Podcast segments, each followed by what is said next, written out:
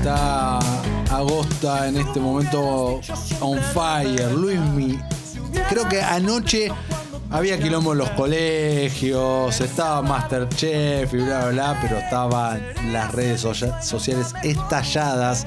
Luismi, temporada 2. ¿Qué Sí, onda, Lu? efectivamente, todos como locos con Luis Mi temporada 2. Antes de empezar con eso, Sí. simplemente quiero leer este mensaje de Camred Chuk que dice: Buenas, si aumento mi suscripción, ¿el señor Matías Lertora aceptará tener una cita conmigo? y además se ríe. Así. Así que bueno, Lertora, mira, hay mucho, mucha cotization acá. Para, para la suscripción y la cita. Habrá que pensarlo. Yo digo que el capitalismo manda, pero Por bueno, supuesto, yo. habrá que pensarlo, habrá que pensarlo. Pero sí, efectivamente, ayer se estrenaron dos episodios de Luis Miguel, la serie segunda temporada. Los primeros eh, dos. ¿Cuántos van a ser? Van a ser ocho. Ocho. Ocho. Eh, bueno, a ver. A ver. Alora. Alora. Alora, Alora Cuá. ¿Qué? Eh, a ver, la segunda temporada. eh, se, a ver, tiene de vuelta dos temporalidades. De vuelta vamos esta vez a los 90, en 1992, para ser exacto. Qué buena época, Luis Miesa, ¿eh? Buena época, tal cual. Y eh, del- después del La, 2000. la época de romances. Totalmente. Romance, se después segundo romance, Vamos época, a época boleros. nos vamos a meter con eso también. Y después del 2000 en el 2005. O sea, entre estas dos temporalidades se va a manejar la serie. Recordame 2000-2005. Bueno, todavía vamos a empezar a ver un poquito. No, no, Tiene que ver musicalmente, ¿te acordás? eh, musicalmente. A ver, uy, ya me. Se me, me- Porque el 90 sí es la época de romance, de los boleros Esperá. y de todo eso. Ya te lo voy a decir. No. Mientras te lo digo, eh, te comento que la serie va a ser, mm, es por el momento más oscura en algunas cosas. El primer episodio es más detectivesco, es un poco más dramática. Recordemos que va a tratar de, de- de cerrar algunos de los cabos sueltos que quedaron en la primera, ¿no? Principalmente qué pasó con la madre de Luis, dónde está, where is she, todo eso. Así que nos vamos a meter en estos entramados familiares, por eso digo que tiene una cosa más entre comillas, ¿no? Detectivesca, porque tampoco es que eh, Luis mi detective, ¿no? Tampoco. Eh, que no es lo que nadie quiere ver, además. Eh, pero sí, va a ir más por ese lado. Mm, El alcohol, la tragedia de la familia, esos van a ser como algunos de los denominadores comunes. Eh, ¿Cómo bueno, está, cómo se va a ir perturbando también Luismi, ¿no? Como, ¿Cómo está la caracterización de Boneta a nivel prótesis en lo que es, me imagino, 2000, 2005, toda esa época? Porque vi ahí algunas imágenes, pero vos, Sí. ¿cómo, cómo lo- está, está orgánico? ¿Está bien o decís? Para mí reorgánico, está Re- súper bien. bien. No me parece, me parece que si vos comparás los dos y vas viendo, está, está reorgánico. Perfecto. Eh, estaba chusmeando acá lo de lo que me habías comentado antes, pero mira, es muy difícil hablar y chusmear esto al mismo tiempo.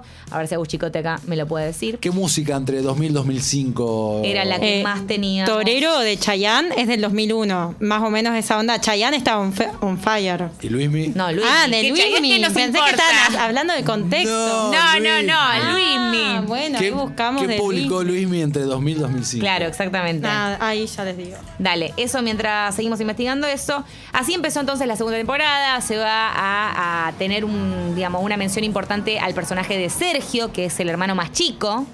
Que, ¿no? Un, un joven que no aparece tanto, que vemos un poquito cuál es la, la- el misterio detrás de, de- detrás de este pequeño y lo que va a pasar con él también en los próximos episodios. Y la hija de Luis Miguel, Ojaldre, que está interpretada por Macarena Chaga. A quien vos entrevistaste. A quien entrevisté también. Es una, bueno, modelo que estuvo en algunas novelas como en Juliantina. Algunos la, la- la deben conocer. Es argentina, pero por supuesto interpreta a. Bueno, no, no, no, con acento, no, no, no interpreta una argentina en esta serie. Así que también vamos a ver qué pasa con ella y su, el rol, rol que ocupa en la vida de Luis Miguel en, este, en, esto, esta, en esta temporada, ¿no? Y en esta temporalidad. A mí la serie me gustó, me está gustando, me gustó mucho más la primera temporada. Bien. N- Nos estamos poniendo demasiado culebrón acá. Y, pero me parece que no queda otra. La primera no. Sí, bueno, pero qué sé yo. Me parece que no queda otra. Lo otro que percibo también es que algunas actuaciones están un poquito más border que en la primera. Over the top. Sí, algo no me está convenciendo Boneta? desde ahí. Boneta, por ejemplo, es uno de los que percibo dentro de sus actuaciones un poquito más flojas. No sé por qué, ya que no me pasaba en la primera. No sé si acá hay de vuelta más dramatismo, mucho más diálogo. Puede tener que ver con eso. ¿Qué onda, Eh, llanto, digamos, Ah, hay como una cosa más corazón a corazón. En estos dos primeros capítulos, ¿qué Sí. de hits sonaron? ¿Qué viste? Bueno, cuando calienta el sol, vamos a tenerlo más adelante. No sonó tanta música, eso también es algo Eso. importante para destacar, justamente por todo esto que te menciono, porque el foco pasó más por otro lado. No quiero tampoco spoilear si no la vieron, aunque bueno, no es una serie tan spoileable, pero por las dudas, dejo que, que puedan ustedes sorprenderse. Pero sí, principalmente por ese lado. Eh, y todo lo que tiene que ver con la parte, eh, con esta adaptación de hits pops, eh, tipo de Michael Jackson y demás, a canciones de, de Luis Miguel, para Luis Miguel, ¿no? Versiones.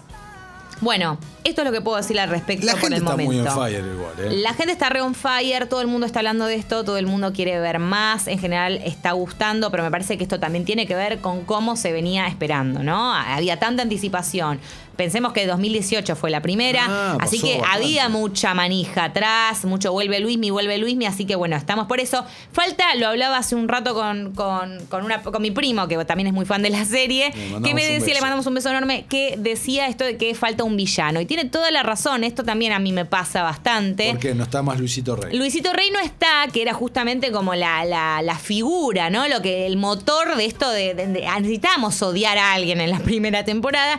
Y acá no tenemos eso, ¿no? Va a haber alguna que otra figurita así medio chotona, ya un poquito empiezan a aparecer, ¿viste? Estos vividores de Luismi también, o gente que quiere un poco estafarlo y demás.